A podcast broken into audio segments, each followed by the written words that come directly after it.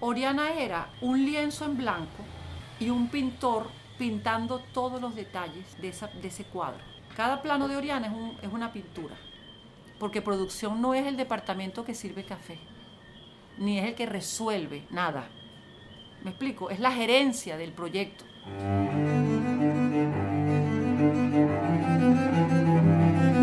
Voces del cine venezolano, una mirada crítica y reflexiva hacia el pasado de nuestro cine y un legado para las generaciones futuras en las voces de sus propios autores y protagonistas. Voces del Cine Venezolano está patrocinada por el Centro Nacional Autónomo de Cinematografía, CENAC, y Producciones Omar Mesones para Zona Cine Caracas. Y para el episodio de hoy, contaremos con la participación de nuestra invitada especial, Hilda de Luca. Y como siempre, quien les habla, su anfitrión, Omar Mesones. Bueno, Hilda, bienvenida a este nuevo episodio de Voces del Cine Venezolano. De verdad que me da muchísima, muchísima alegría tenerte acá con nosotros. Estuve revisando hace pocos minutos este, volviendo a revisar tu filmografía y yo creo que te llevas varios programas, que eso no cabe en un solo episodio. Sin embargo, bueno, yo creo que eh, como tenemos solamente 60 minutos para hacer este recorrido por parte de tu filmografía y parte de tu vida, nos vamos a ver obligados a tomar las películas que tú consideres que hayan sido las más importantes, que te hayan marcado de manera especial eh, profesionalmente y, o de manera personal. Pero antes de entrar a, esa parte, Hilda, me gustaría que nos hablaras sobre los primeros años de tu vida, ver de qué manera fue que los caminos de la vida te llevaron al cine o el cine se atravesó en tu vida, ver si de niña ya había algunas cosas que se perfilaban que tú te ibas a terminar dedicando a una carrera que no solamente es un oficio, sino también una pasión. Bienvenida, Hilda. Bueno, Omar, yo estoy sumamente agradecida contigo por este, considerar que yo forme parte de esas personas que van a estar este, registradas como la historia del cine venezolano. Eso es un orgullo, un honor. Y aplaudo tu iniciativa porque siempre me ha parecido triste que las cosas pasen y no quede registro de la historia, en este caso la historia cinematográfica a través de las voces de sus de las personas que lo hicieron posible. Y cuando me dijiste que tú estabas haciendo este proyecto, que ya habías hecho el de rostros de cine venezolano, ahora voces, me parece, me provoca agarrarte a besos y abrazos y lo agradezco inmensamente por todas las personas valiosas que, bueno, como dicen por ahí, los hombres pasan y las obras quedan. Esto es una obra tuya que va a ser que la historia de Venezuela de aquí a 300 años alguien va a estar escuchando esto. Y entonces esto tiene propósito, no es por hacerlo por hacerlo. Y agradezco inmensamente la invitación, mi amor. Honradísima y feliz de estar aquí. Muchísimas gracias de verdad por esas generosas palabras. Y bueno, adelante.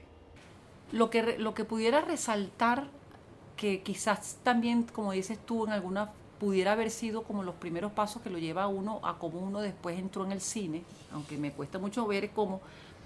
Hay una cosa que yo creo que me marcó de ahí, yo, este, mi papá, ya los dos están fallecidos, mi papá y mi mamá. Mi papá era hijo de italianos y como hijo de italianos tenía unas creencias este, familiares muy marcadas y, era, y son como, bueno, este, muy distintas a las venezolanas, digamos así. ¿En qué sentido? Él siempre, ¿sabes? Las mujeres tienen que, no sin ser machista extremo, pero para él las mujeres tienen que casarse, tener hijos, formar familia, etcétera era de, de, los, de las personas que si yo me, nosotros no, yo me, me, sacaba un poquito de sangre con una aguja, ese puntico de sangre era una tragedia, había que llamar a las ambulancias, había que ir hospitalizada, ¿sabes? Un corre-corre, una tragedia, era como todas las cosas eran trágicas.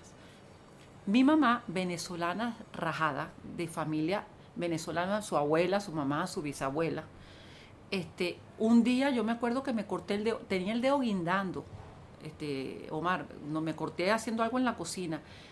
Y yo, claro, yo me dije, si con el puntico de, aguja mi papá me lleva en una ambulancia, esto es de terapia intensiva cinco años. y viene mi mamá y me dice, yo me puse a pegar gritos y a llorar. cuando me vi el dedo guindando. Y mi mamá me dice, ¿tú vas a llorar por esa estupidez? yo, mamá, si sigues llorando por esa estupidez, yo te voy a dar dos correazos para que tengas razón para llorar, ¿viste? Hazme el favor, quédate tranquila. Y yo, entonces ella agarró un poco de café, de café molido y me lo puso para que eso se, hasta que pudiéramos ir para un sitio. Entonces, es, esto es un ejemplo de que pudiera decirte miles de los extremos. Y cuando tú estás chiquito, esos son tus parámetros. O sea, pero bueno, ¿esto cómo es? ¿Esto es grave o no es grave? ¿Esto se cura en una ambulancia o se le echa un poco de café? O sea, ¿cómo es esto? Y así en todo. La familia de mi papá muy italiana, este, de, creencias y de, tradición de comer todo en familia. Este, las mujeres se dedican a cosas de mujeres, los hombres a cosas de hombres, todo muy claro y, respetuoso. Por el lado de mi, de mi mamá, era mi mamá, mi tío Carlos y mi tío Luis. Mi tío Carlos, torero. Y un torero que estuvo bastante eh, fama y fue muy importante en Venezuela. Y otra vez lo mismo, en vez de mi mamá y mi papá, este, con puntos de vista tan, tan extremos, yo recuerdo conversaciones donde mi papá, que era administrador, y mi tío, que era gerente de una empresa en Barquisimeto, le decían, Carlos, por favor, este, eh, tienes que ahorrar. Mi, tío Carlos se ganaba en una corrida, Omar, lo que se gana una persona en un año. Los toreros ganan mucho dinero. Este, tú estás loco, además, ¿cómo es eso de estar, toreando? Y entonces mi tío Carlos decía, locos son ustedes, ¿cómo es eso de estar de lunes a viernes con un horario en una oficina? Es una locura. Yo estoy haciendo lo que me gusta y si me mata un toro, me mata haciendo lo que quiero. Yo veía a mi tío torear y yo quise ser torera, de hecho toreé. Querer estudiar cine no era precisamente lo que quería ni mi papá ni mi mamá, pero mi tío Carlos era torero y él lo quiso, era feliz a mí y yo me acordaba de eso. De mi niñez yo tuve todos esos extremos. Mi tío Luis y mi tío Carlos, unos extremos. Yo decía, ¿quién será la quién tiene la verdad? Mi papá con la gotica de sangre y mi mamá con el dedo guindando ¿quién tiene la verdad aquí? Yo, y yo en el medio, gracias a Dios, construyendo la mía. Yo empecé a estudiar bachillerato. Mi papá y mi mamá me metieron en un colegio de monjas desde primaria. Primer grado, toda primaria, toda secundaria, que si hubiera sido por mi papá, universidad de monja también, hubiera sido monja. Eh, Hilda, entiendo que cuando cursabas tercer año de bachillerato, aparece en tu vida eh, Mercedes, tu gran amiga. Eh, ¿Cuáles fueron las consecuencias y los beneficios de este personaje, de la presencia de este personaje en tu vida? Hasta tercer año yo parecía una monja. Yo estaba en primaria cuando la monja dijo, les voy a decir algo, las niñas que se portan bien van para el cielo, las que se portan mal van para el infierno. Y el infierno está el diablo. Y el diablo es un, bicho raro entre animal y hombre que tiene unos cachos y una cosa y agarra a los niños que se portan mal y los, los, los queman en un caldero con aceite caliente y nos tenían a todos por el camino a, cuenta del miedo. Cuando Mercedes llegó en tercer año, vamos a escaparnos. Las típicas cosas de los adolescentes. Yo tengo un novio, vamos a tomarnos una cerveza. Y le digo, Mercedes, no nos podemos escapar del colegio. ¿Por qué? Porque vamos a ir para el infierno. Tú sí eres ridícula. ¿Cómo que el infierno? Esa no existe. Yo, claro que sí. Hilda, las monjas son unas locas. Son mujeres castradas que nunca tuvieron. Y, ah, dicen que son unas monjas y se cuestan con locura. Y yo, Mercedes, tú vas ahí al requete infierno. ¿Cómo se te ocurre? Dios te bendiga. Deja la ridiculez, Hilda. Y con ella fue que yo empecé a. ¿Qué es esa estupidez de que existe el infierno, Hilda? Lo que nos quieren es dominar. Acúdete eso, chica. Cuando llegamos a tercer año, no sé si recuerdas que uno le hacían un test para ver si uno se iba por humanidades o por ciencia. ¿Te acuerdas? Yo estaba en compinchadísima, como todos en la adolescencia, con mi grupito de amigas. Éramos cinco inseparables, para arriba y para abajo. Esas cinco amigas mías, todas sabían desde, desde tercer año, o por lo menos creían saber, yo voy a ser arquitecto, yo voy a, a, ser dentista, yo voy a ser ingeniero, yo voy a ser químico. Me acuerdo perfecto. Y tú, Hilda, torera. Eso es lo que yo quería hacer, porque yo venía de ver a mi tío y yo empecé a entender de toros y eso es lo que yo quería. Y digo, mamá, yo quiero torear. Hildita, por favor, deja la broma de los toros de verdad. Le dije, mamá, tú me estás preguntando, yo sé que se estudia, yo puedo estudiar tauromaquia en España. Me puedo ir para Colombia, para Perú. Hilda, una vez que quedó superada esta etapa en la que quería ser torera, entiendo que te fuiste a Estados Unidos para aprender inglés a Utah. Luego eh, te fuiste en un viaje breve, creo que un viaje de fin de semana, te fuiste a la ciudad de Los Ángeles visitaste el barrio de Hollywood y, como era de esperarse, en algún momento te topaste con una filmación en la calle. Se trataba de una película de época.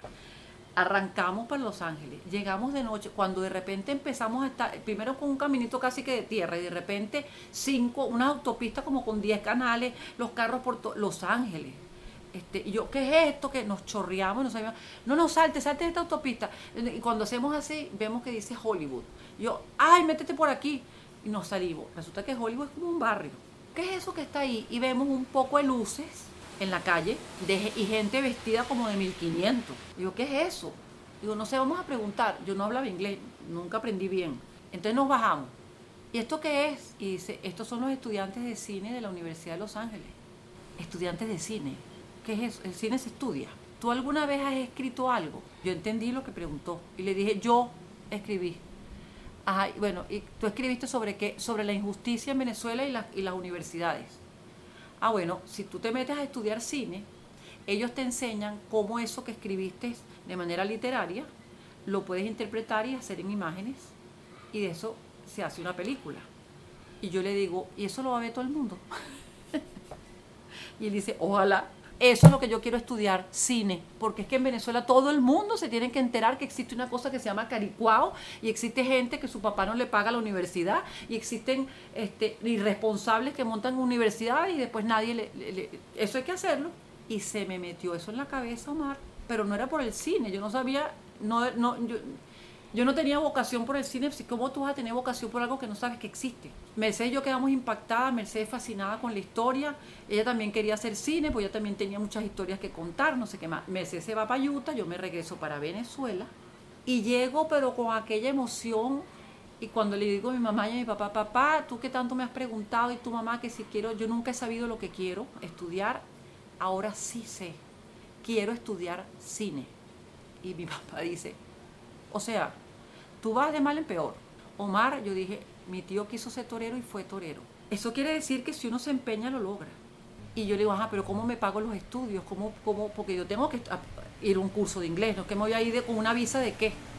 Entonces, bueno, hablé con mi tío Luis, el que es el gerente este que te hablo de, de Barquisimeto, le dije, conchale tío, tengo esto, mi papá no puede cubrir todo, tú me podrás ayudar, no sé qué cosa. Sí, claro que sí, mi tío el torero, y total que hicieron una vaca bueno, Hilda, eh, finalizas tus estudios en Los Ángeles, regresas a Venezuela y al poco tiempo Abraham Pulido te contacta para que pases a formar parte del equipo de producción de su primer largometraje de ficción, Lili y la Casita Rosada.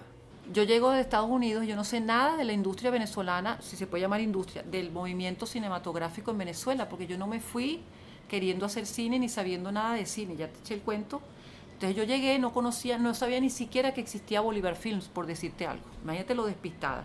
Y como no sabía de nada, ni conocía a nadie, lo que decidí fue montar una escuela de cine. Mercedes y yo decidimos montar Cineastas 82, se llamaba, me acuerdo. Y ahí conocimos a, a John Petricelli, que también estaba dando clases, y no me acuerdo quién otro más y montamos esos, esos talleres en la Alianza Francesa, que nos dio el espacio.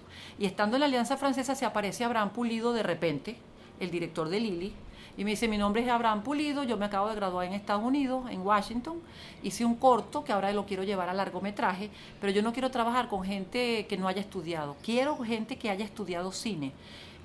tengo entendido que tú estudiaste cine, que estás, porque estás, estás anunciando los talleres, le digo que sí, Mercedes le dice que sí, y dice, bueno, yo quiero que vengan, este, y bueno, eh, como ayudantes en producción. Pero como yo estudié cine, cuando tú estudias cine, en un sitio como Los Ángeles, donde es una industria, tú tienes que quemar etapas, tú, tú tienes que entrar recogiendo cable, después primer, cuarto asistente, después tercero, después segundo, y llegará un tiempo que puedes ser productor de campo y después tienes que echarle para, ¿me explico? Entonces yo llegué con esa mentalidad, bueno, a recoger cables, pues, y efectivamente me metí en producción en lo que fuera. Y resulta, Omar, que empiezan a pasar cosas ahí, votan o se van porque no, era un proyecto sin muchos recursos, ¿sabes? Como esas películas que se hacen por, por, amor, por pasión, por lo que sea. Votan al asistente de producción y subo.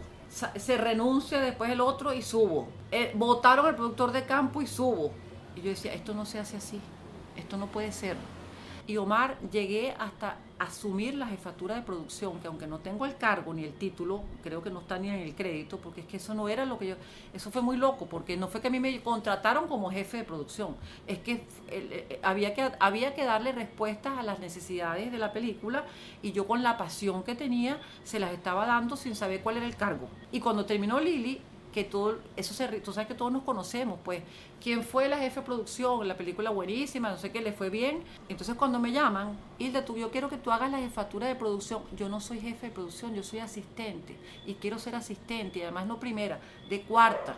Bueno, Hilda, finalizada la experiencia de Lili, la casita rosada, en el año 82 se te presenta la oportunidad de trabajar también como jefa de producción en el largometraje Oriana de Fina Torres. Cuando me llega Oriana, el guion de Oriana, y me leo aquello, Omar, yo dije, esto es cine, esto es un guion que tiene que ver con Venezuela, sugiere cosas, es lo que yo quiero, pues en ese momento me enganchó y dije, oye, esto es una historia donde no hay diálogos y el cine como decía un profesor, si tú vas a una película, si una película la puedes escuchar por radio, ¿para qué la vas a ir a ver? Las historias como casi que mudas, ¿sabes? Cuando el cine mudo. Aparte que es una historia de Venezuela, pero contada con mucho respeto, sin que te metas en la historia. Una película que tenía que ver con la sociedad y los padres con las hijas, de cómo, la, cómo las mujeres tenían que tener una forma de hacer las cosas. ¿Sabes? todo era bellísimo. Y me vine, Omar, y conocí a Fina, y me dijo, yo le digo, yo quiero estar en esta película. Le dije tú vas a trabajar aquí en producción, yo creo que puede ser producción de campo, algo así. Vamos a empezar la preproducción y ahí vamos arreglando. Y dije, yo hago yo me meto en producción, está bien. Me meto, Omar, y esa película, como todo, Fina no tenía los recursos para hacer esa película. Tenía parte que le había dado en ese momento, no era, el, no era que era Foncine, sino mal. Y entonces, al final, muchas personas no quisieron participar porque si no había dinero no iban a trabajar en el proyecto. Y al final, Fina me dice, Hilda, yo quiero que tú seas la jefe de producción de esta película. Y le digo, Fina, yo quiero ser asistente, yo no quiero ser productora de campo ni siquiera, yo quiero ser asistente de producción. ¿Pero qué es eso? ¿Pero por qué? le digo, porque es así. Me dice, es así. ¿Quién te dijo que eso era así? Yo te voy a decir una cosa, yo creo mucho en el feeling, de la, en, el, en la vibra de la gente. ¿A ti te gusta este guion? Y le digo, estoy enamorada del guion. Eso es lo único que necesito, que estés enamorada del guion. Lo demás lo vas aprendiendo y cualquier cosa, porque Fina sí venía ya corrida, Fina había sido en Francia, ella, ella era script, fue script de no sé cuántos largos, fue montadora, este, estudió, o sea, ella tenía, ella sí, ella era una tipa profesional en el sentido de experiencia, pero esa era su primera película como directora. Y yo le digo, ¿cómo tú me vas a decir que yo sea jefe de producción? Omar, para mí un jefe de producción tiene que ser un señor o una señora en ese momento de 40 años por lo menos, pero no de, no de 22, no sé, 25 años tenía yo, Omar, y me metí en Oriana. Y hacía cuanta cosa era posible por hacer que se hiciera. Ahorita reconozco que no lo hice con la metodología que, que hay que hacer una película, ni con el rigor, ni con nada. Es decir, al final que decía, ¿quieres las estrellas? Yo se las buscaba. Ahorita, producción no es eso. Producción no es apagar incendios, que no somos bomberos. La palabra que yo tengo prohibida en producción es resolver, porque resolver no es, es prever. Yo en Oriana resolví todo. No estaba pendiente de qué cosas era o no producción. Lo que yo quería era que la película se hiciera. Y eso fue lo que me era una adrenalina total. Y no juzgaba nada, todo lo hacía y lo hacía con pasión y amor. Y Fina fue de la persona que yo más he aprendido todo pero no de cine, que aprendí con ella de cine, además de que ya sabía, con ella profundicé cosas en la práctica, pero de, de actitud, como por decirte, tú puedes ser muy talentoso, tú eres un violinista y sabes muy bien tocar el violín, pero eso no te hace profesional, eso es que tienes talento para tocar el violín. Pero si tú llegas tarde, eres indisciplinado, llegas borracho, tú no eres un profesional, tú eres un, un violinista, pero no un profesional del violín algo así. Con ella yo aprendí a diferenciar el talento de lo profesional, la actitud, el respeto por el oficio. Esa película fue muy difícil y, trae, muy difícil y muy aleccionadora porque pasaron todas las cosas que tenían que pasar pasaron en Oriana y de ahí en adelante yo las puse en práctica gracias al aprendizaje de Fina conmigo y habrían miles de ejemplos, unos que te morirías de la risa y otros que son graves. Y entonces fui como entendiendo que el romanticismo no tiene que ver con gerencia, que la producción es una gerencia, que tú debes generar mecanismos de, de control, de, de, seguimiento, propuesta. Yo fui entendiendo que la producción no era resolver, producción era diseñar una, una estrategia para que la película tuviera las, las condiciones para hacerse en, en, un tiempo y un presupuesto previsto. Por ejemplo, Delfina tenía una cita con alguien y ella llegaba a las 7 y la persona eran las siete y media, las 8 y no nos atendía y Fina hacía así, agarraba las cosas, vámonos de aquí. Y yo, Fina, por favor, no nos podemos ir, es importante que nos atiendan. Y me decía, es importante que nos atiendan, es importante nuestro tiempo. Y si aquí no nos atienden, nos vamos para otro lado. Y se iba y dejaba a la gente así. Y yo dije, conchale, ¿sabes? Y aunque parecía en su momento una actitud arrogante o irreverente, es el respeto por el tiempo de los otros y, una, y es el acuerdo de, de respetar este, precisamente algo que tú has llegado, nos vemos a las 7, nos vemos a las 7, no es a las 8 ni a las... ¿Sí me expliqué? Oriana era un lienzo en blanco y un pintor pintando todos los detalles de, ese cuadro. Cada plano de Oriana es, un, es una pintura, ¿sí me explico? Detallada, o sea, las medias de la niñita, ella las consiguió en el mercado de las pulgas de Bélgica. Las medias que eran de la época y, de la, y como eran, producto de, un, de una investigación seria sobre el tema. Y yo, de verdad que todo eso me maravilló porque yo no, no tenía nada que ver con la inmediatez, tenía que ver con, con, una... Eso va a quedar para siempre, de hecho quedó para siempre, o sea, queda para siempre lo que haces. Entonces, hazlo bien. Al final terminé siendo jefe de producción ahí, fui la jefe de producción. Pero aprendí sobre la marcha. También yo tenía ya un carácter forjado para eso, también mi personalidad. No sé, hubo varias cosas porque para ser jefe de producción, Omar, también eso es como un liderazgo, es gerencia. A mí cuando me dicen en los talleres que, qué libro de producción me, me, recomienda, yo siempre digo, bueno, mira, ¿quién, la culpa es de la vaca, quién se llevó mi queso, no sé cómo que se llaman esos libros, Deepak Chopra, y se ríen, y digo, no les estoy hablando en broma, eso es lo que hay que leer para si quieres ser jefe de producción, porque tú trabajas con gente, todos tenemos un temperamento y un carácter, pero el carácter fuerte no significa pegar gritos ni dar órdenes, ni por ser jefe, sino cómo yo controlo mi temperamento para yo poder manejar 100, 120 personas, manejar muy feo, organizarlos, motivarlos, que haya armonía, que una película sea una experiencia bonita y no un suicidio colectivo. No en las películas, ah no, y además yo siempre escuchaba que eso es culpa de producción, siempre es culpa de producción. Y decía, pero ¿por qué siempre echan de culpa de producción? Eso también me llamaba la atención. Entonces me fui quedando en la producción, porque aparte que se parece a mí, a mí me gusta que las cosas sucedan, me gusta que la gente cumpla sus sueños, y en cada película yo, mi desafío era como cuando un atleta se, se propone a sí mismo superar su marca. Para la próxima tengo que mejorar las metodologías de producción. ¿Y qué es lo que pasa con la producción? Y en cada película yo iba sacando nota, aquí no es la producción, aquí se está yendo el dinero porque dirección no sabe lo que quiere. Por ejemplo, si yo vengo para acá, esta es la locación donde vamos a filmar aquí, el cuarto donde Harry está, este es el cuarto de hospital donde Harry está agonizando y yo vengo contigo que eres el director Omar y te digo, bueno, esta es la habitación y tú dices, bueno, sí, esta es la habitación, pero todo esto hay que pintarlo verde hospital, porque esto no, esto no puede estar pintado así. Y yo te digo, bueno, ¿dónde va la cámara? ¿Dónde está el storyboard? ¿Dónde está el plan de rodar? ¿Dónde está el plan de la puesta en escena?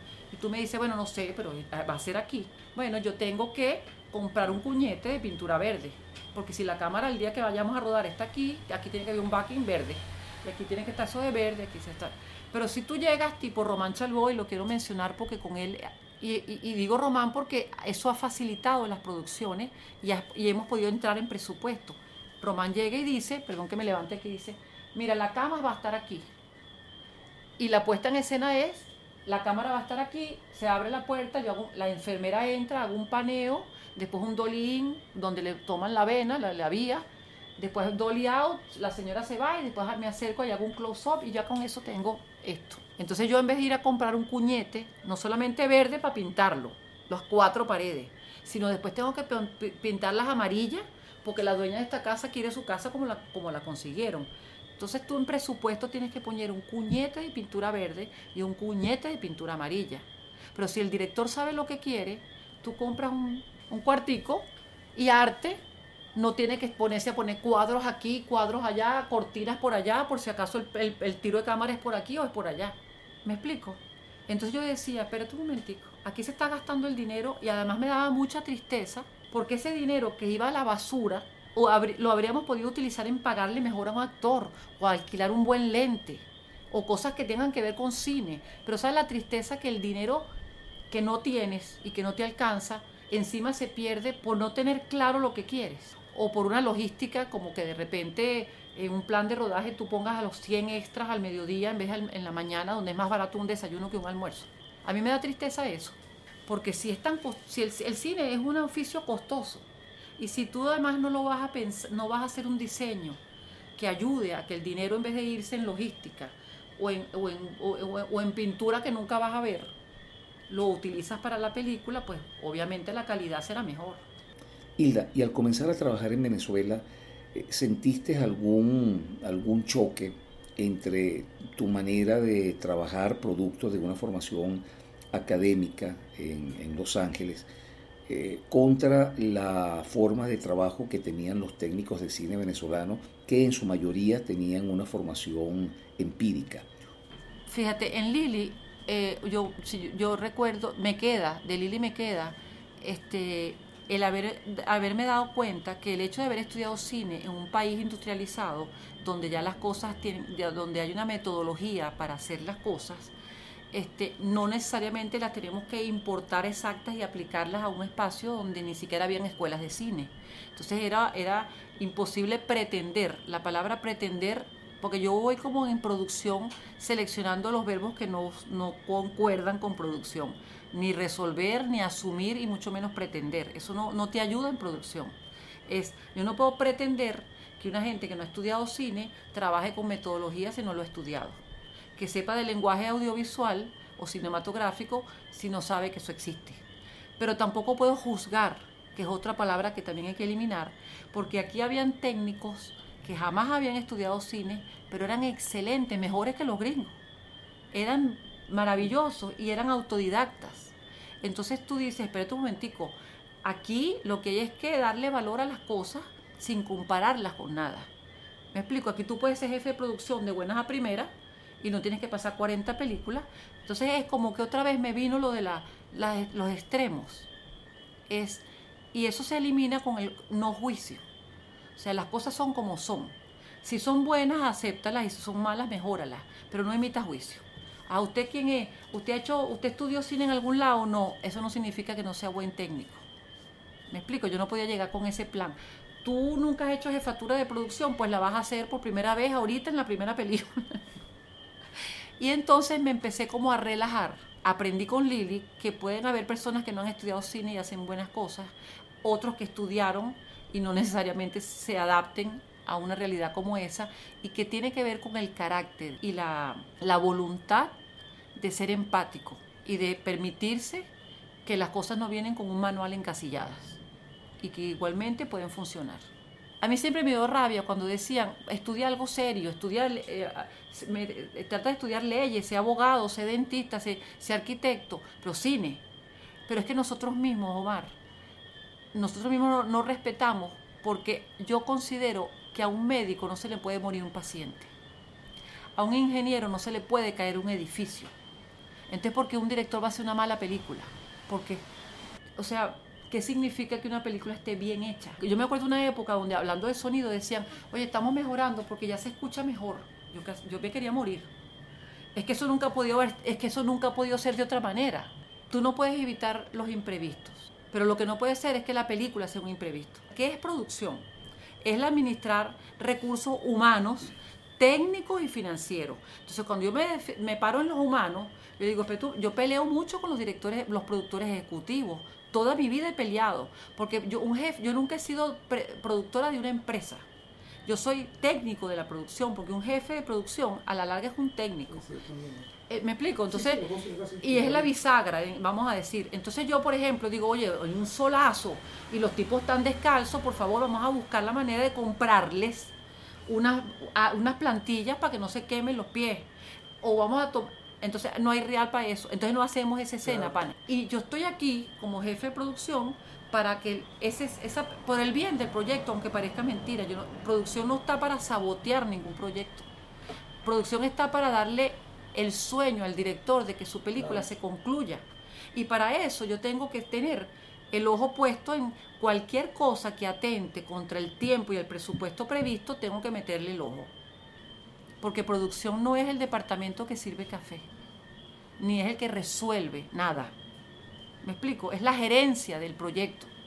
Y si no se comprende eso, siempre va a haber, va a salir, va a salir lamentablemente, va a salir eh, afectado el proyecto.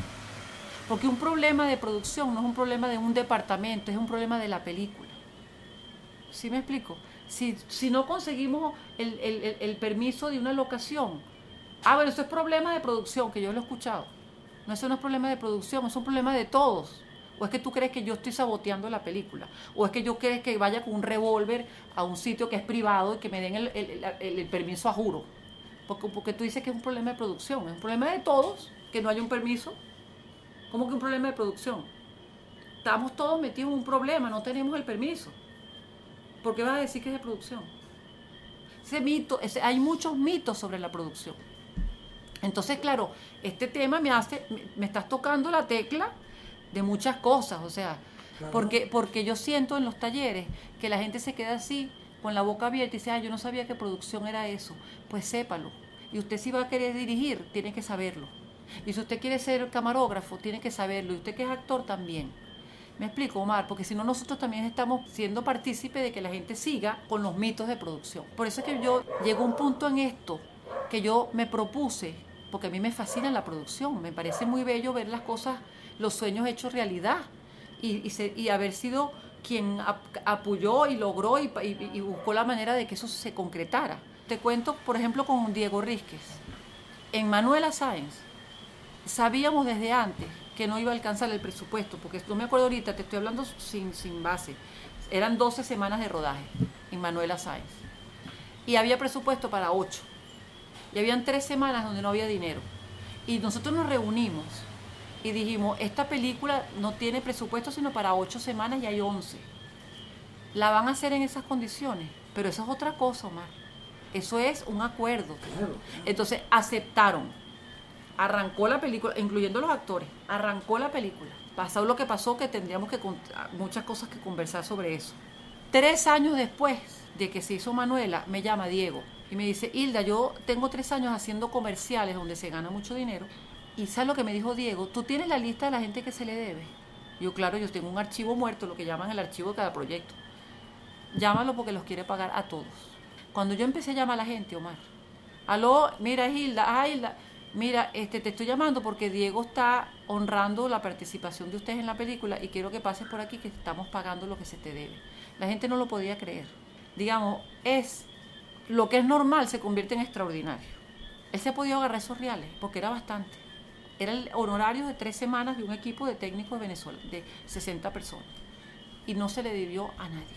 Entonces yo siento que el cine, no, le, no quiero que se llame cine, cualquier evento, cualquier actividad donde tú necesites contratar personas y ponerlos a trabajar, tiene que estar basado en un respeto al ser humano. Entonces no me interesa un, director de cine, porque estamos hablando de cine, que justifique que si su película es buena o mala, porque para mí estoy produciendo sillas. Y las sillas quedaron todas buenas, pero tuvo que sufrir el que... No, ¿por qué tiene que sufrir nadie? ¿Por qué? ¿Por qué? Y, he sentido a través de los años que es por falta de muchas veces un jefe de producción que no pone orden desde el principio, en el mejor sentido de la palabra, hace acuerdos de convivencia, habla antes, no es que tú vas a llegar, aquí no se toma café, no, en preproducción tú le dices, me pasó con Román y con Rudy Rodríguez, mira corazón, en el set hay cables tirados por todos lados, no sé qué, porque un asistente de producción una vez me dijo, yo llegué al set y estaba Román tomando café al lado de un sofá que costaba un rialero y te, habíamos dejado un cheque en blanco porque si el sofá le hacíamos algo. Y yo digo, si el, si el café le cae al sofá, tenemos que comprar el sofá porque si la mancha no sale, no nos van a devolver el cheque de, de la garantía. O si le cae a la cámara, por favor, ¿quién va a pagar la cámara? ¿El que se le botó el café o es producción? ¿O quién? Hay que minimizar los riesgos. En un set es normal que cualquiera se tropiece y el café caiga en un equipo o en, una, o en una utilería como un sofá Entonces ese día yo llegué y el productor de campo, no sé quién era, le digo, mi amor, ¿qué hace Román tomando café al lado del sofá? Y me dijo, él es el director. Por favor, Omar. Entonces, yo, entonces, cuando tú dices el mito de producción y los egos y la, y, y la creencia de que un director es más que un no sé quién, espérate, un director es un técnico para mí contratado para interpretar en imágenes un guion. Entonces no puede ser que el director aquí es Dios. Entonces, ¿qué pasa con eso? Con todo el respeto, pero todo el mundo tiene que estar a la altura de su cargo. Le dije al chamo, chamo, no es quien toma café, es que el café se le puede caer a cualquiera. Y en el set, el responsable de la locación es producción, que pidió el permiso. Y si nosotros hacemos un desastre aquí, no nos van a dar permiso nuevamente. Entonces aquí nadie toma café. De hecho, allá afuera hay un espacio que se llama catering, donde está el catering. Allá se toma café. La diferencia cuál es, Omar, que yo no puedo llegar a un set, aquí está prohibido tomar café, como que si ser jefe pega gritos. Yo me le acerqué a Román y le dije, Román, permiso, lo llamé aparte. Román, por favor, dame un segundo que quiero hablar una cosa muy importante contigo. ¿Cómo no? Me vino aparte. Le dije, Román, ¿te acuerdas lo que hablamos? Que mejor que no tomemos café en el set porque puede haber un incidente. Ay, la discúlpame, es que producción pasó con el café. Yo agarré el café. No hay que buscar culpables, son cosas que pasan. Pero es distinto a que el director te me pidió hasta disculpas. A que yo vaya diciéndole, tú no puedes tomar café porque voy a generar una reacción. Si le llamo la atención en público, lo estoy humillando, otra vez el ser humano. A nadie le gusta que le llamen la atención en público. Tú no puedes, como jefe de producción, llegar armando zaperocos y armando rollo. O gritando aquí no se fuma, aquí no se toma café. Eso lo tienes que haber acordado. Para tener moral, en un momento a decirme, ven acá, mi amor, ¿te acuerdas que hablamos que aquí no se fuma? ¿O se te olvidó? Ay, disculpa. Y logras que te pidan disculpas. El trabajo constante, Omar, de cómo es la empatía y, el y, y cómo es el respeto en la práctica, permite de verdad puedas ser exitoso como jefe de producción. Porque la jefatura de producción, el, yo diría que el 80% es recursos humanos. Hay que contratar gente, organizar gente, motivar gente y tienes hasta que despedir gente, comprenderlos, porque la gente llega a un, un punto donde es la, la, euforia total. Yo quiero también esa película si sea de gratis, cuando se acerca la fecha y ve que no han cobrado, entonces bueno, aparte que lo hago de gratis, no. El ser humano como es, la gente tiene miedo. Yo una vez estuve en una, en una reunión de alta gerencia, cuando digo alta gerencia era que el director de esa película estaba proponiendo, era, era una película por encargo, estaba proponiendo un director de fotografía en específico, venezolano. Y el productor ejecutivo dijo, conchale, él es muy bueno, pero es insoportable. Y es muy problemático. No va. Y eso era una decisión de producción ejecutiva. Y el director quería ese, ese director porque era el mejor fotógrafo para su película. Por lo menos, el mejor fotógrafo que interpretaba ese guion para él. ¿De qué sirve que tú seas el mejor director de fotografía en este caso? Tengas todos los diplomados, los másteres y los, y los Goya y lo que quieras, y que en un momento determinado, en una reunión de producción ejecutiva de un proyecto que va a arrancar, que es bueno, que es interesante, no te llamen por insoportable. Pesa más su actitud que su talento. Eso a mí me da mucha tristeza y me da mucho que pensar y sirve mucho para esta entrevista. Eh, Brigada Central fue una serie española eh, para televisión. Entiendo que para el momento en que asumes la dirección de producción de esta película, aún eras muy joven, no solamente en términos profesionales, sino también en, en términos de vida. Eh, ¿Puedes contarnos un poco sobre esta eh, experiencia en particular? En Brigada Central yo estaba muy joven. Me siento en un confesionario. A mí todavía me llaman para hacer una película como jefe de producción y yo siento que no voy a ser capaz. Porque se me quedó eso de que yo te, he debido pasar por todos los... ¿Cómo es eso que tú fuiste jefe de producción así? Y bueno, me llaman y aquí va otra vez el ser humano detrás del cargo, que es el título de esta conversación. Y llaman para una tremenda película que era complicadísima, una, una serie para televisión con actores, con efectos, con lluvia, con fiestas, con cosas que explotan, con barcos que se voltean. Y yo cuando veo eso digo, yo no, no, no, yo no soy capaz de hacer eso. Como siempre digo. No, no, busquen a fulano de tal que ese es un productor y ese sí va a poder. Hilda, por favor, que ya tú estás recomendada por no sé qué, porque además el mundo del cine es muy chiquito, Omar. No solamente nos conocemos aquí, es que se riega en el planeta. Pero eres tú la candidata, pero ¿cómo vas a decir que no? La gente más bien está esperando que le busquen y tú, te, sales corriendo. Era una película tan complicada que yo era la directora, no me, no, me, no me pusieron el título de jefe de producción, sino directora de producción, porque tenía que tener dos jefes de producción bajo mi cargo. Y yo nerviosa, asustada y de todo. Recuerdo esta escena. Vivimos en un hotel como cinco meses, yo no sé cuánto, y ahí estaba el centro de operaciones, era una de las habitaciones del hotel. Y yo estoy en lo, estoy en lo que es mi oficina y, ya faltaba una semana para arrancar. Llega el primero un español, hablándome si a un español normalmente no se le entiende con claridad. Imagínate lo nervioso. No entendía nada. No sé qué más, porque todo el mundo está angustiado, Omar. Todo el mundo está tenso. Falta una semana para rodaje y todo el mundo está buscando un culpable porque nadie siente que está listo y te empiezan a proponer que ruedes la fecha, etcétera, ¿no? y el tipo me viene y me habla, imagínate lo viejo que era eso, que no eran euros, eran pesetas y me dice el tipo, mira, producción, por favor, necesito ya, que hoy es jueves, los, técnicos llegaron y aquí no le... No, producción venezolana, que aquí todavía no tienen los viáticos, no tienen bolívares ni para tomarse un... y no aceptan pesetas en ninguna parte, por favor, ya quiero los viáticos, ya, que no sé qué más, el productor español. Y yo ya va, el tipo no había terminado de hablar y entra la de casting. Hilda, por favor, urgente, porque todo es para allá, tú lo sabes, Omar. Tienes que ir para el hotel. La actriz principal está amenazando con que le va a meter candela a toda esa broma porque resulta que prendió el chorro le salió agua caliente y se le rompió la tubería y se le inundó y huele a humo y que no sé qué más y que, etcétera. Y que la cambien de hotel porque ya no se va a quedar en ese hotel. Es ya, allá está Armando Zaperó con el lobby del hotel. Y no ha terminado de hablar esta cuando llega el otro y me dice, Hilda, acaban de llamar que el camión de utilería, con la utilería que va el lunes, con la que arrancamos, se acaba de espichar no que el carro y ahora no prende y está la utilería y el camión a la, altura de tejería parado. Y hay que ir ya a... Y así después entre el otro no sé con qué cuento. Conclusión, todo el mundo tiene la emergencia en su área y todos tenemos la misma fecha de arranque y todo el mundo tiene la misma angustia y todo el mundo está corriendo yo, Omar, me quedé, me quedé así y yo pensaba, pero ¿por qué todos vienen para donde estoy yo? O sea, ¿qué voy a hacer yo? Y después dije, Hilda, es la jefe de producción. ¿Para dónde van a ir? No jefe, la directora de producción. No van a ir a pedirle al maquillador o al, es a ti, tú eres la que tienes que hacer algo. Omar, te lo juro por Dios. Esto no se estudia en Los Ángeles. No hay que ir para ningún país a estudiar producción, que es lo que yo decía. Yo no hallaba qué hacer y mira lo que se me ha ocurrido. Cuando todo el mundo estaba así, al acecho, yo digo, permiso, ¿me permiten que tengo que ir un momentico al baño, por favor? Y yo veo que la gente, ¿qué? Le digo, no puedo ir al baño. Tengo que ir al baño un segundo. No los puedo atender si no voy para el baño. Bueno, pero por favor, el español, ya que, si ya vengo, me he metido en el baño, Mar. Te lo juro que yo estaba buscando la, la ventana para lanzarme como Lupe Campo. Me voy y me voy para mi casa y dejo el pelero, no me interesa, renuncio a esta película.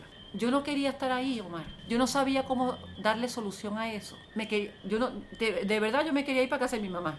Y no sabe nada de eso. Ni saber de cine, ni saber de producción, ni saber de nada. ¿Y qué hice? Me he puesto a llorar. Me puse a llorar y después dije, me empecé a reír y dije, esto es el colmo. La jefe de producción llorando en el baño. qué esperanza para este proyecto. y dije, y me acordé de la metafísica de mi mamá, y de las cosas, y digo, ya va, esto pareciera, esto, esto tiene que ver con las emociones. Esto no amerita una respuesta cinematográfica, esto amerita una respuesta que tiene que ver con gerenciar las emociones. Yo estoy aterrorizada y ellos también, porque ellos sienten que si yo no les doy respuesta, ellos van a hacerlo, no van a estar listos para el lunes. Entonces, cuando una gente tiene miedo, hay que sobarle la espalda, hay que atenderla y calmarla. Y después veremos. Voy a empezar por ahí y después veré. Y salí con eso, Omar y me senté, ya va un momentico, vamos a bajar la voz, uno, yo, entonces fíjate la diferencia. Estoy interesada en darle solución a cada uno de ustedes, pero tengo que escucharlo a uno por uno. Entonces le voy a dar el orden de palabra según cómo fueron llegando. Entonces tú vas como agarrando control, pero no es que no me hablen todos a la vez. Yo he escuchado productores que hacen eso. Yo tengo demasiado trabajo para que tú también vengas, coño, no puedo atenderte. Tú tienes que atender a la gente, Omar. Buscar la manera de agendar en ese momento yo lo estaba aprendiendo y le vi los ojos y agarré papel y lápiz para que él viera que estoy anotando lo que él me está diciendo. No es que me lo diga nada más y lo vi a los ojos así. Ya va, cálmate. Yo voy a estás aquí y yo te voy a dar respuesta a lo que tú necesitas. Háblame con tranquilidad, ¿qué es lo que te pasa? Que necesito, me, me, hablaba rápido igual, que necesito los viáticos de los españoles antes, después del mediodía más tardar, por esto y esto y esto. Ok, yo anoté viáticos para los españoles. Perfecto te voy a pedir algo, dame 15 minutos porque aquí hay otra gente con emergencias como la tuya, pero me comprometo que en 15 minutos tú tienes una respuesta. ¿Está bien? Tranquilízate que te voy a responder. Por favor, dame chance que los demás... Espera allá afuera y yo te atiendo. Lo saqué de la oficina. ¿Usted qué es lo que le pasa? ¿Qué? Que la actriz, ya va, ya va, ya va. Que la actriz le va a meter candela al hotel. Dame 15 minutos y veo cómo resuelvo eso. Y así fui. Uno por uno lo saqué de la oficina todos. Cuando me quedé sola, dije, ¿y ahora qué hago? no puedo volver a llorar. Y dije, ahora sí, yo soy jefe de producción y yo tengo, están la gente está contratada, Omar, y bien pagada además. Porque es una película, o sea, yo soy jefe, ajá, tú eres jefe, ¿para qué? Para dar respuesta, para eso estás contratado. Aquellos que creen que la producción resuelve, ¿tú qué pretendes? O sea, ¿qué pretende la gente que está escuchando esto? Que producción tiene que salir corriendo al banco y buscar los reales o mandar un asistente que busque. Es un problema de administración. Que la tipa está metiéndole candela al hotel, eso es un asunto de casting con producción, por supuesto. Todo es producción, pero siempre hay un departamento que es específico a lo que está sucediendo. Listo, es delegar. Por eso es que hay que saber seleccionar y por eso te digo de, de con quién trabaja uno, porque no hay, para mí no hay jefe de producción estrella, hay un equipo de producción. Nadie hace una película solo. Si tú no tienes un buen productor de campo, unos buenos asistentes, tú no vas a hacer, se, se cuesta arriba. ¿Cómo vamos a hacer para que esto llegue a los oídos de las nuevas generaciones? Porque con esta cosa del video y que hacen películas con celulares, yo no veo mística ni veo respeto por un set, o sea, digamos, pero yo no quiero estar en el juicio porque hace mucho tiempo que me salí del juicio. Una persona que transformemos en el sentido de con un proyecto como este tan hermoso que te felicito nuevamente, porque aquí no es solamente, ay, si me va a entrevistar para que yo pase el estrellato, no, no, es que aquí tiene que haber un propósito y uno de esos es que alguien escuche, si son voces del cine, algo quede, algo quede que trascienda lo que nosotros ya aprendimos para que seamos un granito de arena en que esto mejore por lo menos eh, estoy hablando por, como producción, pues, por ejemplo, que esos mitos y que esa, esa conciencia sobre lo que es la producción, a través de una entrevista, alguien diga, oye, yo no había pensado en esto, o esto nunca lo había escuchado, o quizá, me explico, y así con cada quien que estás entrevistando, porque si no simplemente queda ser como, ah, cuéntame de tu vida, pero, pero eso hasta, eso debe tener un legado. Hilda, se habla mucho de la vieja escuela en el cine venezolano, comparándola con las nuevas generaciones que eh, de alguna manera se han venido incorporando a la actividad cinematográfica en el país. Se dice que en la vieja escuela había mucha mística por el trabajo, por el oficio cinematográfico, había un respeto por el trabajo en equipo, por los horarios, por aprender y ser cada vez mejores profesionales. Eh, yo creo que de alguna manera también nosotros tenemos la responsabilidad de transmitirle ese conocimiento y esos valores a las nuevas generaciones. En el caso tuyo, que tienes una posición privilegiada para llevar adelante esa tarea a través del trabajo docente que tú has venido practicando durante los últimos años. Eso me representa una responsabilidad tan grande porque la formación eh, debe ser algo eh, con respeto, yo no puedo imponer, siento como, eh, es un desafío, porque me parece una responsabilidad muy grande, como que si yo sí sé los demás no saben, para empezar por ahí, cosa que no quiero que sea así. Por otro lado, lo que hablábamos de, la cerveza a medio, medio lleno y medio vacío. Este, yo puedo tener una opinión sobre algo, pero no quiero que ellos sientan que esa opinión es la que debe ser. O sea, yo tengo que permitir que ellos sean críticos, que sean este, y yo fomento que la gente cuestione. Diga, ¿esto por qué? ¿Para qué? ¿A cuenta de qué? ¿Sabes? No, no es que yo les voy a decir cómo se hacen las cosas. Entonces yo, eh, este, es, tan, es tan importante para mí todo este aprendizaje con todas las películas a nivel personal, porque yo si pudiera decirte en cada película pasó algo que yo aprendí algo del ser humano, cómo manejar a alguien, cómo contratarlo, cómo despedirlo, porque se pasa de todo a nivel humano. Entonces, si yo voy a dar un taller de cine, de producción de cine, yo no veo presupuesto, más. Yo veo criterios para hacer presupuesto. No veo el costo, porque tú levantas la cámara, el teléfono y sabes cuánto cuestan las cosas. Pero es que eso no es, es el criterio. Cuando hablo de producción, yo empiezo el primer día, se llama el ser humano detrás del cargo. Porque todo lo que yo viví en el cine, los caos que yo viví en las películas, las razones no fueron técnicas, fueron por razones humanas. Me explico, siempre. Ojalá me diera chance para contarte un, caos de la falta de, conocer, de no conocer el organigrama, de quién recibo instrucciones y a quién se las doy. Eso, es, no conocer eso y yo no haberlo explicado antes de empezar cómo vamos a trabajar aquí, causó un desfalco literal en el presupuesto que había para ese proyecto. Fue una tragedia. Y la razón fue, un asistente de dirección le dio una indicación a un asistente de producción y se armó el caos del siglo. Entonces yo pudiera decirte, de esa película aprendí que yo no empiezo ninguna película sin antes eh, tener claro, hago una reunión, a usted es asistente de dirección, usted ya sabe que los asistentes de producción están entrenados para no hacerle caso. Usted es asistente de dirección, usted no es jefe de ningún asistente de producción. Entonces, si usted no lo tiene claro, se genera un caos como este y les echo el cuento. Entonces, usted lo que tiene es que pedir lo que necesita, no darle órdenes a un asistente de producción. Porque el, jefe inmediato del asistente de producción es el productor de campo o el jefe de producción, no el asistente de dirección. Entonces usted como asistente de dirección, usted pida lo que necesita, que el asistente de dirección le va a decir al productor de campo, si estamos en rodaje, o a la producción, cómo y cuándo se le va a dar. Entonces, ¿qué hago? Si yo voy a dar un taller de producción, yo tengo que hablarle a la gente que está participando de esas cosas que no se aprenden en ninguna parte, ni se estudian en Los Ángeles, ni, ni, ni, ni, nada. Tienes que haberlo vivido y que tengas estas canas para que se convierta en un manual de cosas que pueden pasar y que ojalá no te pasen. Y por eso digo que ojalá alguien escuche, porque que te pasen otras cosas, pero, eh, pero ya hay alguien que vivió la tragedia y que puede decir, por favor, esto se habría evitado si tuviéramos claros el organigrama de este proyecto y de quién recibo instrucciones y a quién se las doy. Porque cuando en un rodaje alguien dice producción, yo le digo a todo el mundo, no se mueva nadie, aquí nadie se llama producción. Y es una ineficiencia. Cuando tú gritas producción o vienen cinco a lo mismo, eh, me, explico, eh, es una ineficiencia.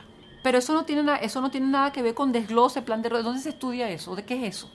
Eso es gerencia, recursos humanos, pero aplicado a la estructura de una película. Entonces hay que estudiar, saber de gerencia y aplicarlo a eso. O si no saberlo, por lo menos aclarar cómo nos vamos a manejar. ¿Sí me explico? Aunque, aunque nosotros estemos inventando una estructura para esa película en particular, por decirte algo. Pero tiene que existir una claridad de quién es quién y de dónde de quién recibo instrucciones y a quién se las doy. ¿Me explico? Suena burocrático, no, eso es eficiencia. Yo he tenido la oportunidad de estar presente, en, de presenciar algunos de tus talleres de producción y he notado que el tema de la puntualidad es de especial importancia para ti. ¿Nos puedes explicar eh, por qué? La puntualidad. Yo soy conocida entre la gente que da talleres que yo cierro la puerta y no entra más nadie o bar yo corro el riesgo de que soy antipática, de que soy una Thatcher, que soy no sé qué cosa. Yo no soy nada de eso. La gente lo agradece y lo entiende al final del taller. Y los que se quedan por fuera, yo quiero sus teléfonos, yo pido los teléfonos y los convoco para otros talleres para que ellos después se den cuenta por qué los dejé afuera en esa oportunidad. Y a mí me tocó una experiencia que lo cuento en, en los talleres con un francés. Llega y me dice, nosotros ya acordamos cuánto cuesta esta película. Lo que no hemos hablado es las horas extras. Pero sí caemos en horas extras por culpa de un venezolano, las horas extras las va a pagar Venezuela. Yo me le quedé viendo, digo, ¿cómo que por culpa de un venezolano? Pensé, este llegó buscando culpable, porque ¿cómo se va a determinar eso? pero si es por culpa de un francés, las paga Francia. La cosa es, Omar, que un yo, yo me quedé tranquila porque los venezolanos, gracias a Dios, los técnicos venezolanos son espectaculares y son comprometidos y son profesionales y saben y tienen conciencia de lo que es el horario en un cine. Ellos todos llegan temprano y muchísimo antes de lo normal, de lo convocado, perdón. Pero esta vez pasó, como para que ahorita te lo cuente, pues, era para eso. Pasó una hora, esas cosas, no sé, se le murió el papá, que cosas que son inevitables y llegó. Al tipo no le interesa. El tipo en el set, él no me llamó aparte para decirme, Hilda, ¿te acuerdas lo que hablamos? Sino que me, me hizo así.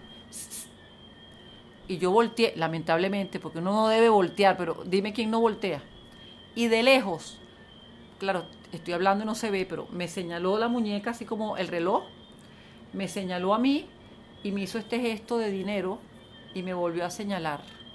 O sea, entendí francés perfecto. Ya sabes lo que esto implica. Le tuvimos que pagar una hora extra a todos los franceses. Tú has visto los créditos de una película, ¿verdad? Que son más largos que la película. Pues esa cantidad de personas estaban en ese proyecto, Omar y hubo que pagarle una hora extra en francos a todos los franceses, porque un venezolano llegó tarde. Otro caos en ese proyecto. Y cuando los venezolanos se enteraron que los franceses habían cobrado, hubo que pagarle a todos los venezolanos. Eso no estaba en presupuesto, nos fuimos de presupuesto eso se volvió un desastre. Y la razón, porque alguien llegó tarde. Entonces yo voy a dar un taller de producción de cine. A mí no me interesa nada, Omar. Primero que nada, que tengan conciencia de lo que implica llegar tarde, porque en los talleres la gente llega tarde y los profesores se la calan o no le dan importancia. Porque claro, tú entras a un taller y ¿cuál es la importancia? Bueno, molestaste al que está dando la clase, tienes que volver a repetir en dado caso y hasta ahí llega. Pero eso no es formar a nadie, que tú permitas eso. Tienes que decirle, mira, si esto hubiera sido un aeropuerto, ya el avión se fue, te tienes que quedar fuera. Y si hubiera sido una película, que es nuestro caso, pasa esto. Tú vas a pagar las horas extras de los franceses porque tú fuiste el que generó que arrancáramos tarde. ¿Me explico? Igual le digo a los directores, ser impuntual no solamente llegar tarde, es también terminar a tiempo, porque entonces, ah, yo llegué temprano, yo soy puntual, no, tú eres impuntual porque no terminaste a tiempo tampoco. Porque también me he dado cuenta de una cosa, Omar, el discurso no llega, no sirve de nada decirle hay que ser honesto, hay que ser puntual, no, hay que ser dramatizaciones para que lo vivan.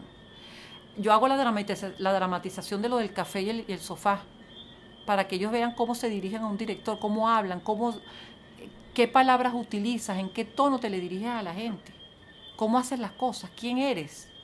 ¿Me explico?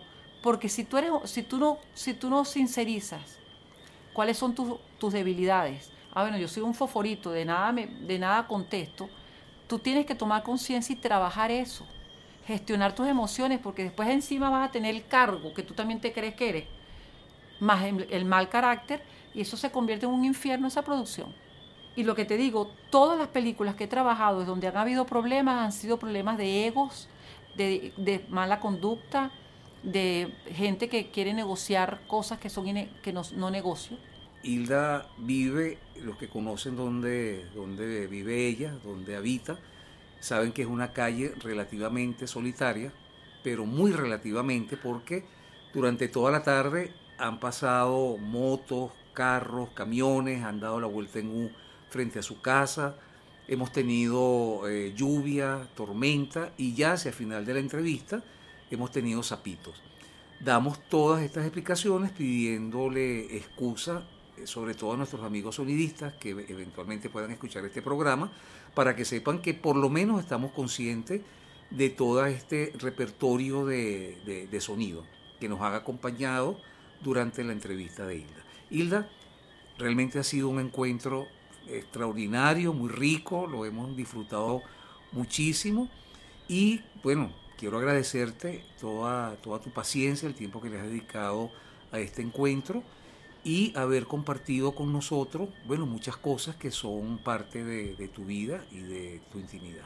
Muchísimas gracias, Hilda. Mil gracias, Omar, por esta oportunidad, porque a veces de verdad uno ni siquiera en esos momentos que uno no sabe ni qué responder, uno nunca tiene la oportunidad que tú estás brindando con esta iniciativa tan maravillosa este, de dejar de hacer un registro de lo que, que uno ha tenido como experiencia pero que además cualquiera que escuche pueda de ahí sacar algo para su propia vida. Y eso no, no puede ser posible sin personas como tú, maravillosa, que tienen esa iniciativa y que, y que tienen la conciencia y puede ver la dimensión correcta de este proyecto. Te felicito enormemente, mi amor, y gracias por hacerme parte de él.